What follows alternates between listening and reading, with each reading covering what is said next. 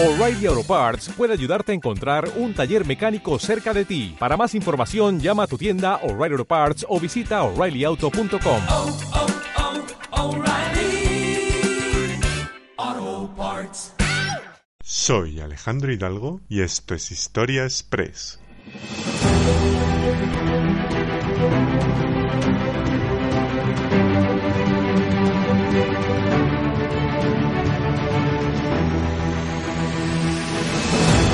Bienvenidos a un nuevo episodio de Historia Express. A lo largo de su historia, la Iglesia Católica ha conocido hasta 266 papas, y aunque buena parte de ellos han encabezado la cristiandad con la integridad, la rectitud y la coherencia que los fundamentos cristianos requieren, lo cierto es que muchos de los inquilinos en el trono de San Pedro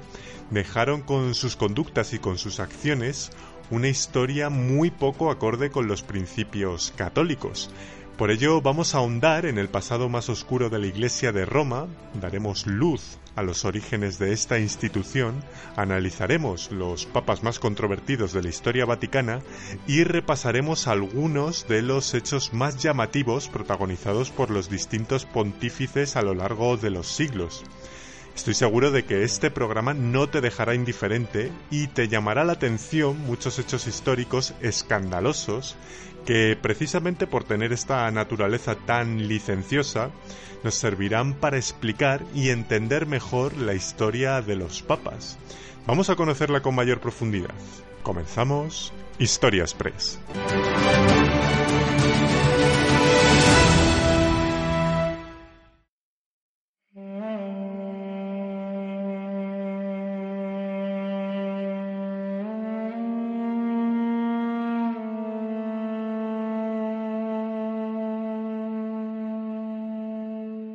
Desde hace más de dos mil años, la tradición cristiana nos ha relatado que la institución del papado empieza con San Pedro por ser la persona asignada por Jesucristo como el continuador de su obra y su cargo como primer obispo de Roma ha sido y es también el heredado por sus sucesores en la Iglesia por haber sido la ciudad donde el apóstol predicó, fue crucificado y enterrado en la colina vaticana donde hoy día se levanta la Basílica de San Pedro. Pero si somos rigurosos con la historia y profundizamos en las fuentes documentales que nos proporciona la Biblia y la documentación histórica en torno a los primeros años del cristianismo, lo que nos encontramos son tres premisas que difícilmente encajan con esta tradición cristiana. La primera de ellas es que Jesús de Nazaret nunca dejó a Pedro a cargo de una religión cristiana como la que podemos entender hoy día, ya que el cristianismo, y resumiendo muchísimo esta cuestión, es el producto de un compendio de ideas que fueron evolucionando con el paso del tiempo y que fundamentalmente parten del ideario de Pablo de Tarso, es decir, San Pablo, este ideario fue generado varios años más tarde de la muerte de Jesucristo y este compendio de ideas tuvo mucha más repercusión entre los primeros seguidores cristianos que el que pudo fundamentar San Pedro y que por tanto tuvo mucho menos peso que el de San Pablo.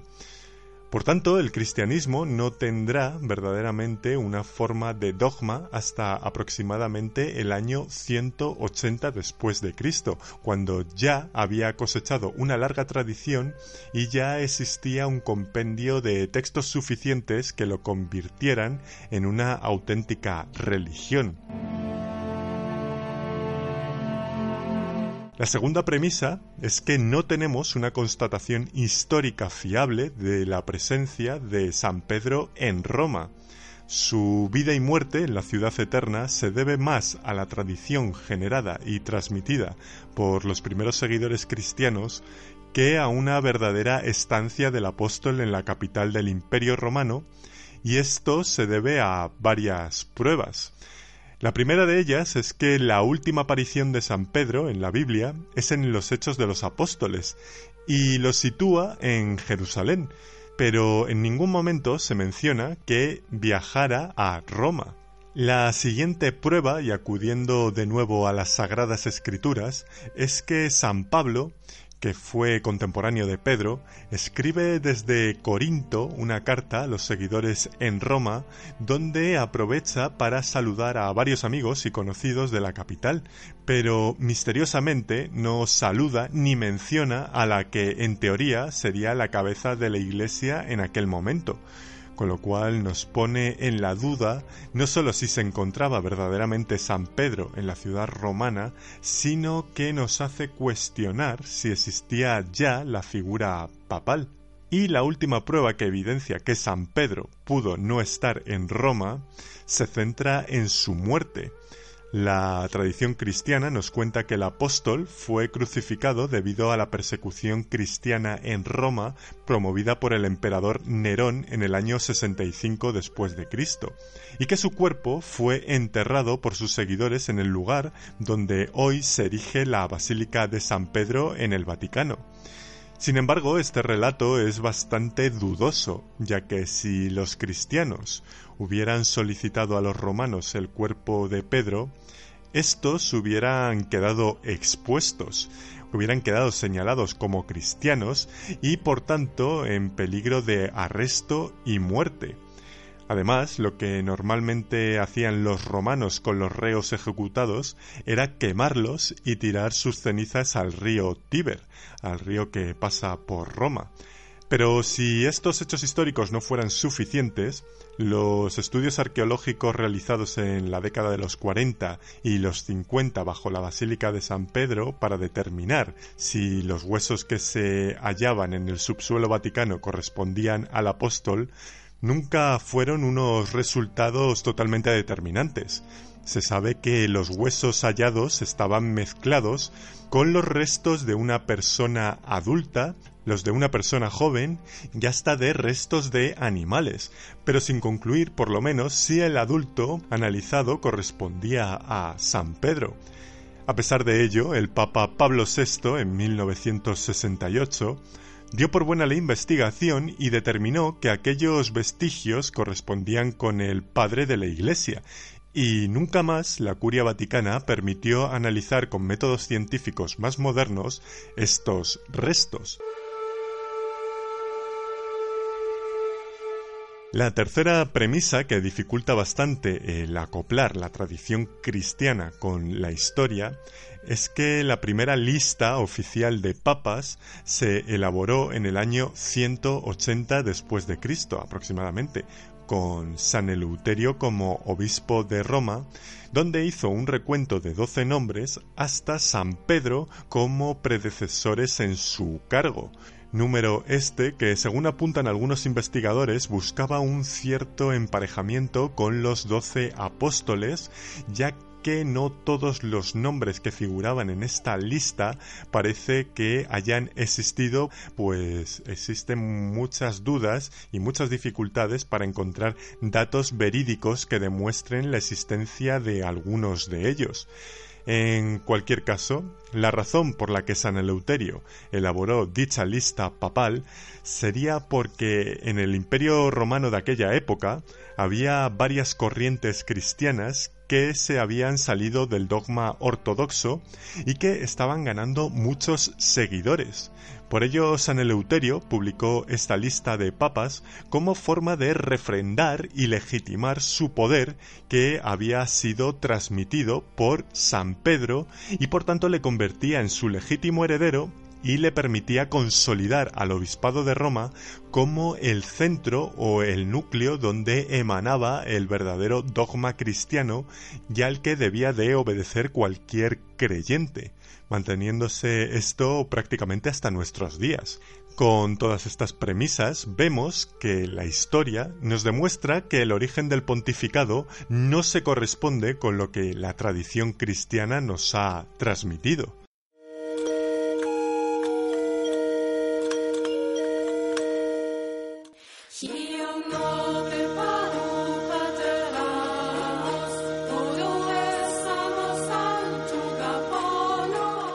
Si la instauración de la línea de sucesión papal trajo consigo una progresiva institucionalización de la Iglesia católica, también acarreó la aparición de muchas disputas por ver quién debía de ocupar el puesto de San Pedro, como es el caso de los antipapas, que son las personas que se han nombrado o autodenominado papas a lo largo de la historia, pero que no han sido elegidos por las leyes canónicas de la Iglesia y por tanto su elección no es válida. Ser antipapa no implica necesariamente profesar una doctrina contraria a la fe católica, solo la intención de usurpar al papa de su puesto.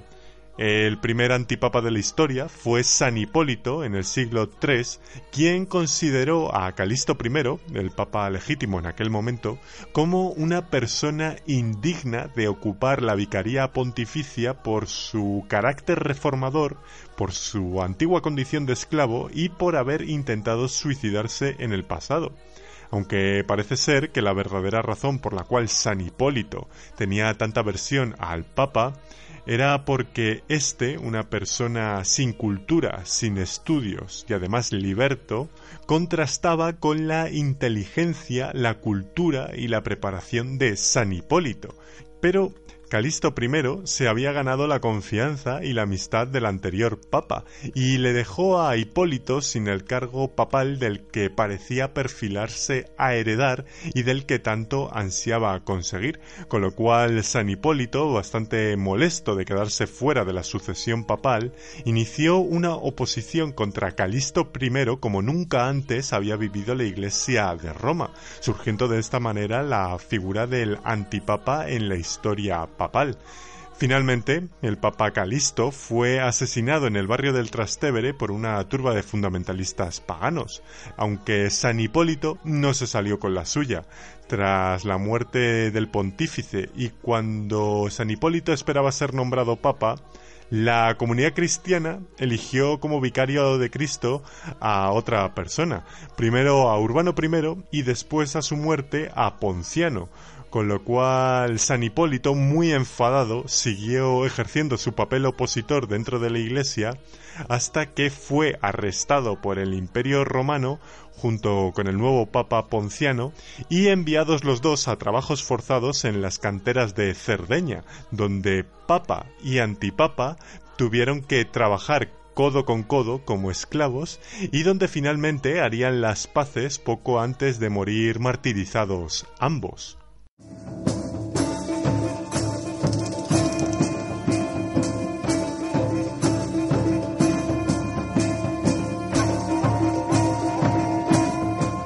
Un siglo después, en el siglo IV, y ya con el cristianismo reconocido como la religión oficial del Imperio Romano, las rivalidades entre papa y antipapa continuaron apareciendo en el seno de la Iglesia, pero esta vez el conflicto sirvió para fortalecer a la institución papal para siempre. Y me explico.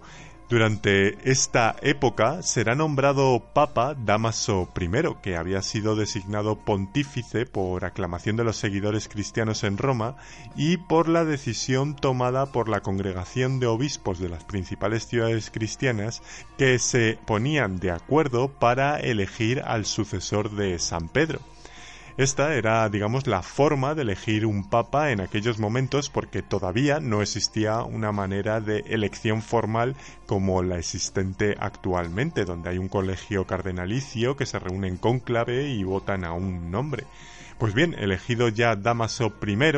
aparecerá un diácono llamado Ursino, quien no estaba de acuerdo con esta elección que se había realizado y convenció a otro grupo de obispos para que le nombraran papa a él. De esta manera surgieron dos facciones dentro de la Iglesia Católica, donde cada una de ellas reivindicaba la autoridad papal en la figura que defendía a cada uno. Por un lado Damaso y por otro lado Ursino. Sin embargo, el bando de el legítimo Santo Padre, Damaso I,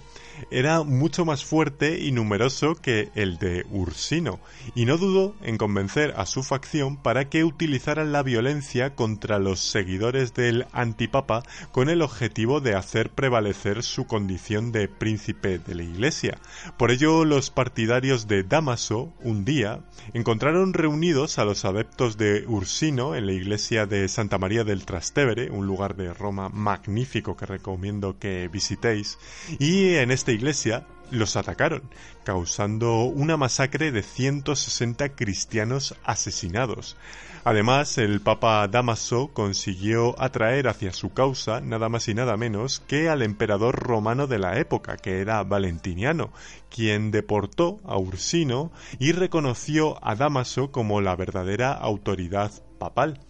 Así, Damaso I había logrado su objetivo utilizando dos herramientas que irán más allá de la espiritualidad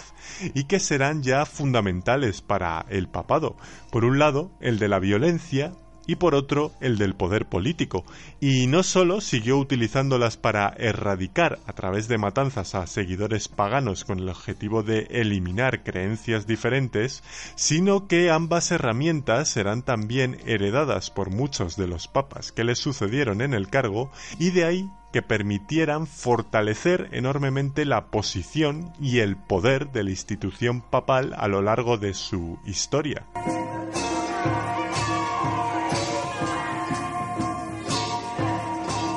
En este sentido, y después de que en el año 330 el emperador Constantino decidiera que la capital del Imperio romano debía de trasladarse de Roma a Constantinopla, la actual Estambul, pues la ciudad de Roma quedó vacía de poder y ese enorme hueco fue ocupado por la autoridad del Papa, quien poco a poco y a lo largo de varios siglos fue consolidando su poderío hasta que en el siglo VIII la dinastía carolingia le cedió no solo el poder de coronar a los emperadores del Sacro Imperio, sino la protección militar que necesitaba el papado, además de cederle la zona de Italia central, fundándose de esta manera los estados pontificios. Con estos territorios, los papas pasaron a ser también gobernantes de una nación que cada vez fue teniendo mayor presencia en el panorama político de la Europa de la Edad Media, y en donde las intrigas y las corruptelas por el poder siempre fueron a más. Credo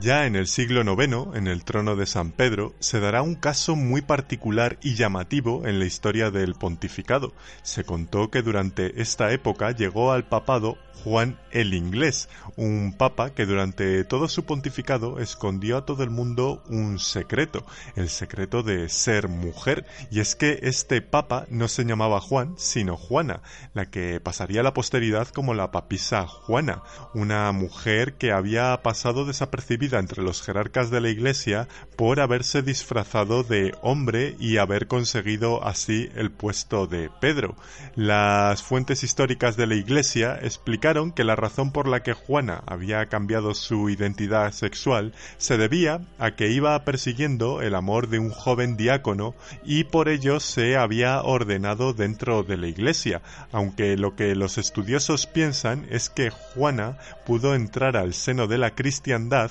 por haber sido una mujer con muchas inquietudes intelectuales y en la época la única manera de acceder a la cultura era a través de la iglesia. Al parecer Juana se volcó en el estudio de la medicina y esto le permitió viajar por muchos monasterios donde alcanzó una gran erudición. Lo que más llamó la atención de todo el mundo fue la gran elocuencia de este falso hombre y eso la hizo ganarse una fama que pronto será reclamada por el Santo Padre para atribuirla un cargo cerca de él en Roma y a la muerte de éste la posibilitará también para acceder al santo oficio.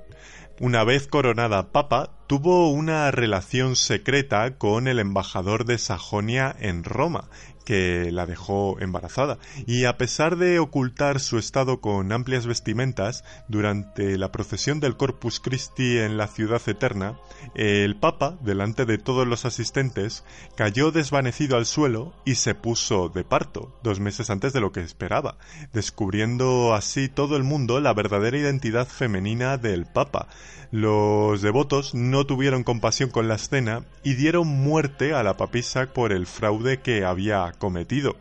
Los investigadores no se ponen de acuerdo aún en si esta historia fue real o no, porque la documentación histórica es bastante contradictoria. Algunos apuntan a que se trata de una leyenda lanzada en el siglo IX por opositores al papado que querían desprestigiar a la Iglesia de Roma y que esta leyenda, a su vez, fue utilizada recurrentemente siglos más tarde por el protestantismo, calando fuertemente en toda Europa. Otros, sin embargo, apuntan a que la papisa Juana sí existió, ya que aparecía su figura en monedas y monumentos medievales y porque, casualidad o no, después de este polémico pontificado, se empezó a utilizar en la curia vaticana un requisito más por el que debía de pasar todos los papas electos. Estos debían de sentarse en la silla estercoraria, una silla que podéis visitar en los museos y que era un asiento que contaba con un agujero en el centro por donde se deslizaban los genitales del nuevo pontífice y un diácono comprobaba mediante palpamiento su virilidad para evitar casos como el de la papisa Juana.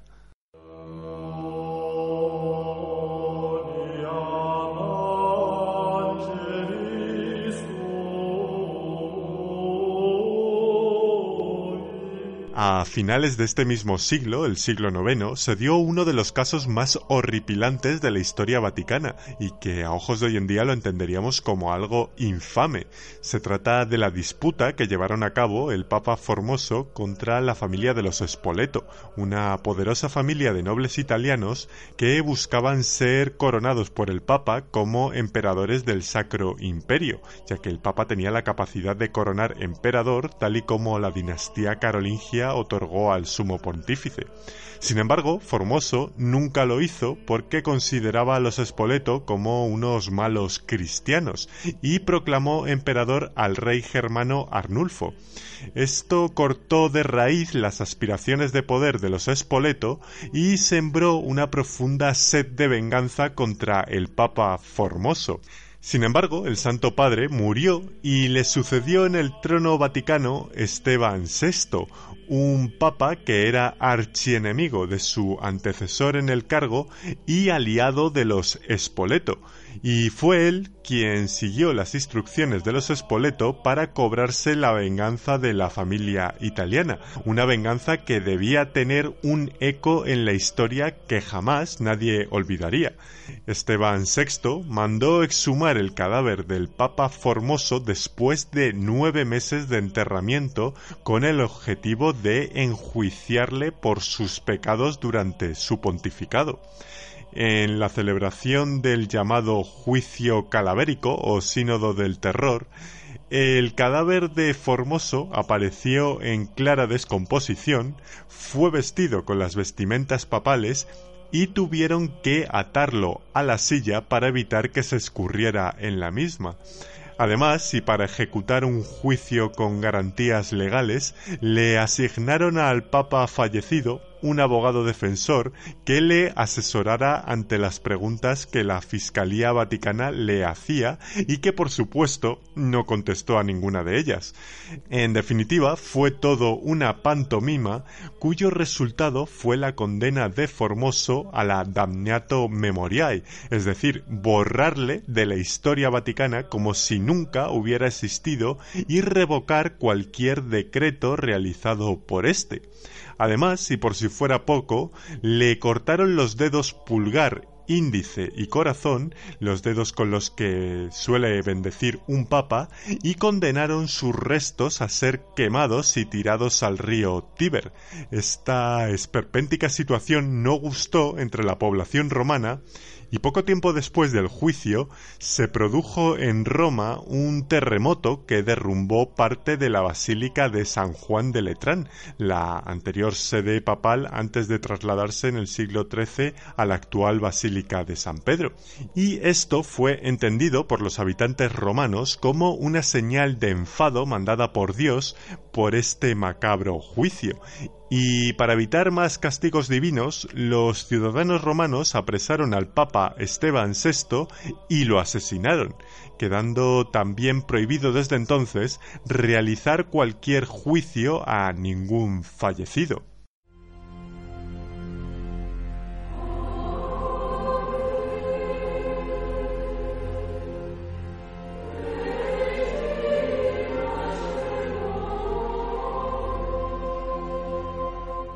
Llegamos al siglo X, el llamado siglo oscuro de los papas, en donde la Iglesia ve como el imperio carolingio, la dinastía de reyes que defendía militarmente al papado, quedó dividido y dejando indefensos a los estados pontificios. De esta forma comenzó toda una ambiciosa carrera entre los nobles de Roma por controlar el poder de la ciudad eterna y sobre todo por dominar el trono de San Pedro, quien conseguirá dicho control será una noble romana llamada Teodora la Mayor, quien a base de su astucia e inteligencia en el plano político logrará colocar a su candidato en el pontificado, Sergio III, que además era su amante. De esta forma, Teodora, sin ser papisa, irá adquiriendo progresivamente y de forma indirecta un poder sobre el papado como nunca antes se había visto, dando comienzo a un periodo dentro de la Iglesia Católica denominado como la pornocracia. Durante esta época, el Papa Sergio III se convertirá en una marioneta en manos de Teodora gracias a los placeres carnales que ésta le ofrecía eliminando a su antojo a los posibles rivales que la podían hacer sombra sobre su poder en Roma, haciendo de este pontificado como uno de los más aciagos de la historia de la Iglesia. De hecho, el emperador de Oriente, León VI, le reprimió al pontífice su actitud y le recordó la moralidad y la rectitud que suponía su cargo.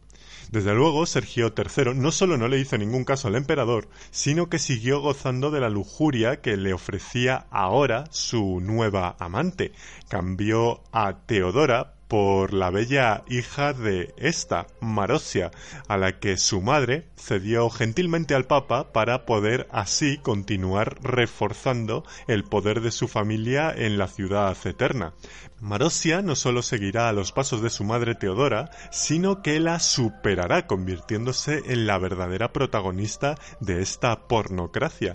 Marosia se quedó embarazada de Sergio III y algunas fuentes apuntan a que el hijo de ambos era el que años más tarde sería el llamado Papa Juan XI.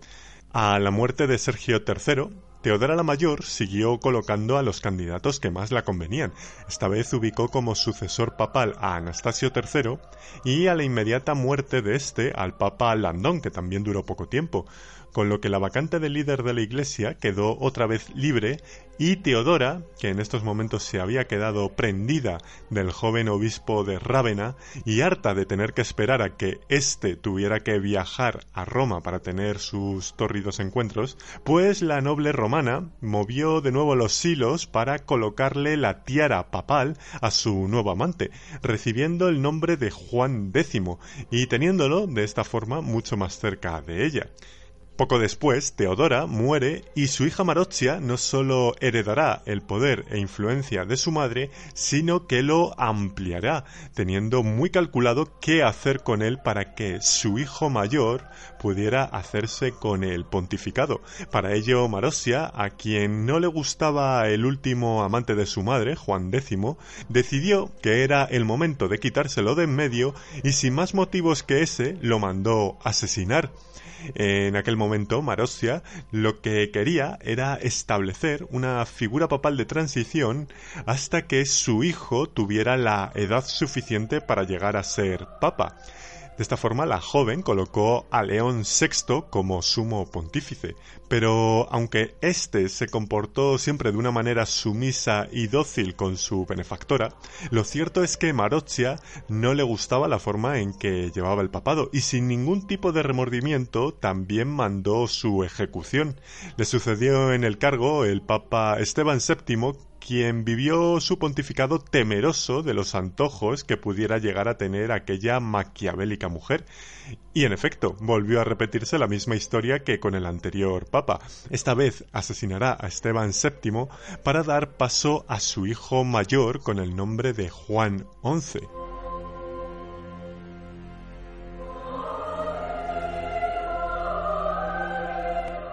Al conseguir ya su objetivo de aupar a su hijo mayor como príncipe de los apóstoles, Maroccia ahora tenía en mente lograr otra meta, la meta de ser proclamada como emperatriz. Su vástago, Juan XI, como papa que era, tenía la capacidad de investir a un rey como emperador de la cristiandad,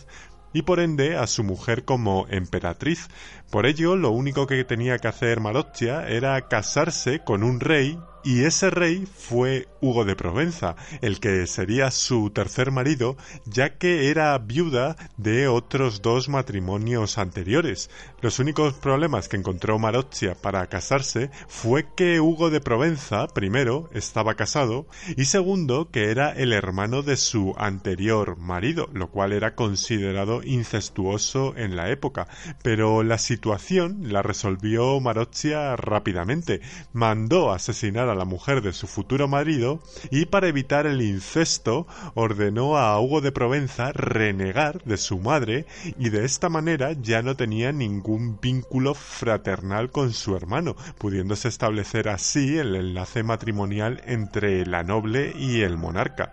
Sin embargo, Maroccia, aparte de su hijo Juan XI, tenía otro hijo menor llamado Alberico II, fruto de su segundo matrimonio. Y este Alberico, aparte de sentirse totalmente desplazado por su madre y de acusarla de solo tener ojos para su hermano y nunca para él, pues este nunca estuvo de acuerdo con todas las acciones que estaba llevando a cabo su madre y por ello convenció y organizó a los habitantes de Roma, hartos por otra parte de las artimañas y el poder cosechado por Maroccia, para ir contra ella y Hugo de Provenza, y la muchedumbre decidió asaltar con violencia la fortaleza en la que vivían. El rey Hugo, al ver la que se avecinaba, lo tuvo claro y antes de ganar un imperio prefirió salvar su pescuezo y su corona, abandonando así a Maroccia y dejándola sola contra aquella rebelión popular. Finalmente, Alberico encarceló a su madre en el castillo de San Angelo,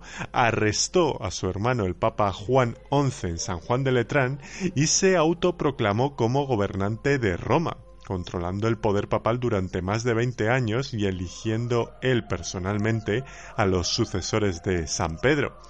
Alberico, después de una brillante carrera como dirigente de la ciudad eterna y poco antes de morir, eh, reconoció a su hijo ilegítimo llamado Octaviano y lo recompensó cediéndole la tiara papal cuando éste cumpliera los 18 años. Y así fue como llegó al trono de San Pedro, al que para muchos historiadores consideran el peor y más malvado pontífice que haya existido, el Papa Juan XII.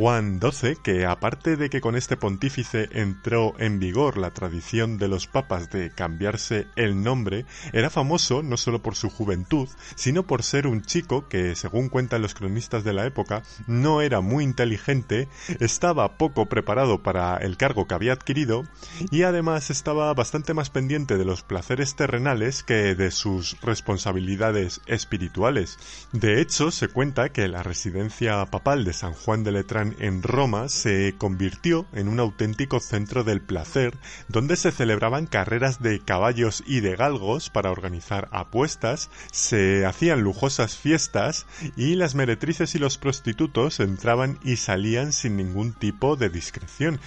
En fin, era un papa demasiado desenfrenado para su cargo y así se lo hicieron saber varios reyes de la cristiandad y de la curia papal que, hartos de su libertinaje, le acusaron de sacrilegio, de asesinato y de violación, por lo que le depusieron del cargo papal y Juan XII tuvo que huir de Roma para concentrar un ejército que le permitiera por la fuerza restituirle en el oficio de San Pedro para poder seguir llevando esa vida de excesos. Y lo logró, consiguió otra vez el papado, pero pocos meses después, y volver de nuevo a sus andadas de excesos, un hombre enfurecido y con un martillo en la mano entró en la estancia papal y al descubrir que su mujer yacía con el pontífice, le asestó al Santo Padre un martillazo en la cabeza que, para alegría de muchos, obligó a nombrar a un nuevo papa.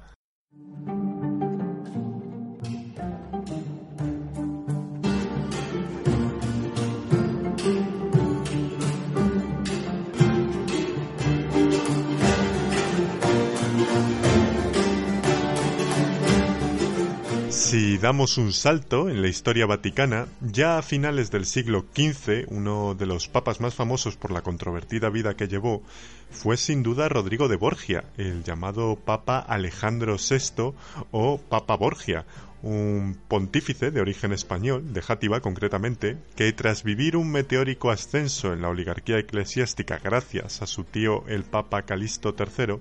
le permitió amasar una gran fortuna que le posibilitó volcarse en las pasiones carnales, teniendo hasta siete hijos. Los más famosos fueron Juan, Lucrecia, Jofrén y César Borgia, por haber sido, en definitiva, sus colaboradores más directos cuando su padre, más que ser designado como papa, compró los votos de la mayoría de los cardenales que componían el cónclave para que lo nombraran sumo pontífice en agosto de 1492.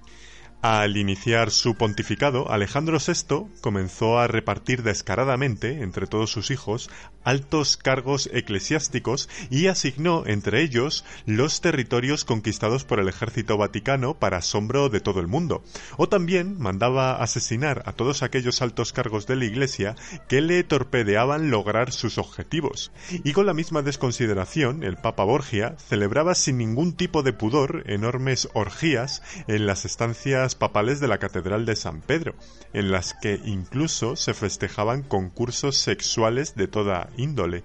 Estas escandalosas situaciones y las aspiraciones de poder que tenía este pontífice hicieron que el rey de Francia o la familia Sforza de Milán quisieran frenarle los pies a los Borgia, pero lo que rebajó definitivamente el libertinaje del Papa fue que su hijo Juan fue asesinado y encontrado flotando en el río Tíber, probablemente consecuencia de las disputas con los Esforza. Por ello Alejandro VI se centró algo más en el plano espiritual, fomentando, por ejemplo, el culto a la Virgen, estableciendo el rezo del Ángelus, potenció las órdenes religiosas o saneó las arcas vaticanas, organizando un gran jubileo en Roma en el año 1500, donde llegaron miles de peregrinos que compraban en la ciudad eterna su indulgencia. La historia de los Borgia, aunque merece un episodio completo de Historia Express, terminó con la muerte en extrañas circunstancias de el Papa Borgia. Se dice que murió consecuencia de la malaria, aunque poco tiempo después su hijo César moriría con unos síntomas demasiado parecidos a los de su padre, con lo cual no se descarta el asesinato por envenenamiento. Es cierto que el Papa Borgia y su familia han pasado a la historia como uno de los peores males que haya tenido la Iglesia Católica. Sin embargo, y siendo justos con la historia, los Borgia no fueron más que una prolongación no solo de muchos de los anteriores pontífices que le precedieron, que incluso fueron peores, como hemos analizado anteriormente, sino que fueron la extensión de los reyes, los príncipes y los nobles que regían la Europa de aquel momento, Mucha de la leyenda negra que se ha generado sobre el Papa Borgia tiene que ver también a que coincide en el tiempo con la aparición del protestantismo de Martín Lutero, que cuando no exaltó las malas acciones del pontífice, las exageró para ganar muchos más seguidores a su causa protestante.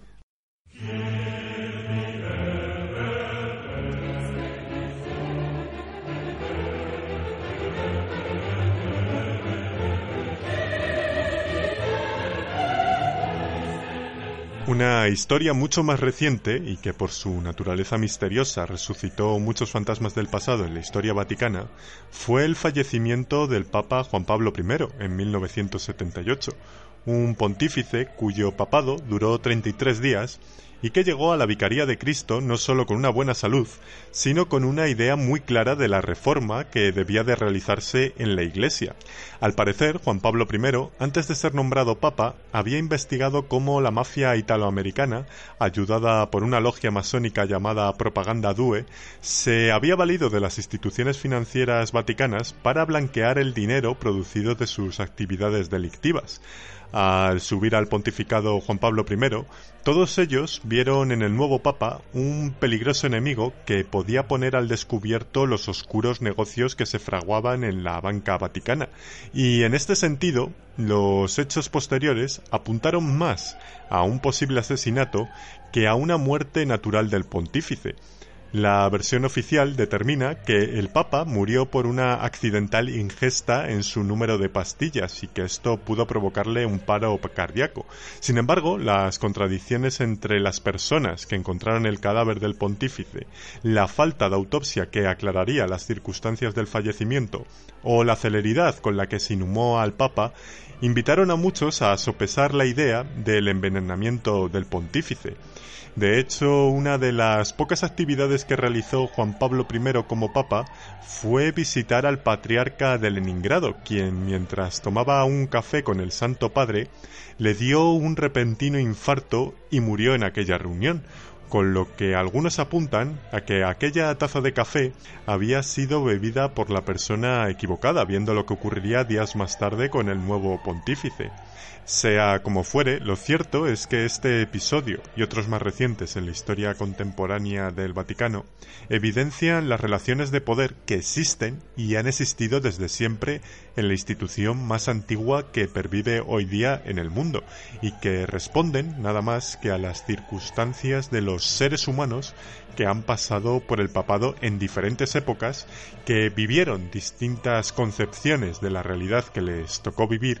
y que a ojos de hoy en día contrastan mucho con nuestra forma de vida actual. Sin embargo, creo que este pasado de la Santa Sede es poco conocido en nuestra historia y por ello merece que pongamos foco sobre ello y arrojemos luz sobre todos esos acontecimientos pasados para que, en definitiva, entendamos mejor nuestro presente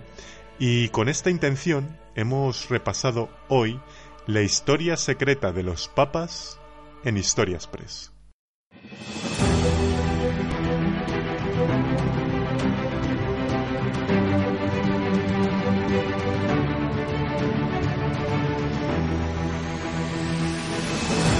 Espero que con este repaso por el pasado menos recordado de la historia del pontificado os pueda servir como un punto de partida para seguir profundizando en uno de los temas que ha tenido más trascendencia en la historia de la civilización occidental, como es la historia de la Iglesia Católica, que por otra parte es una religión que ha permitido con total libertad revisar su pasado sin ocultar sus luces y sus sombras ya sabéis que para cualquier cuestión, análisis o sugerencia que queráis hacerme acerca del tema de hoy o de cualquier otro, me lo podéis hacer llegar, como ya sabéis, a través de las vías de contacto del programa, arroba historiaspress tanto en Instagram como en Twitter, y al correo electrónico del programa historiaspress arroba gmail.com.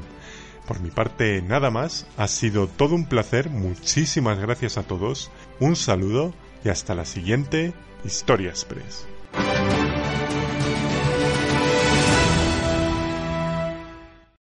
O'Reilly Auto Parts puede ayudarte a encontrar un taller mecánico cerca de ti. Para más información, llama a tu tienda O'Reilly Auto Parts o visita oreillyauto.com. Oh, oh,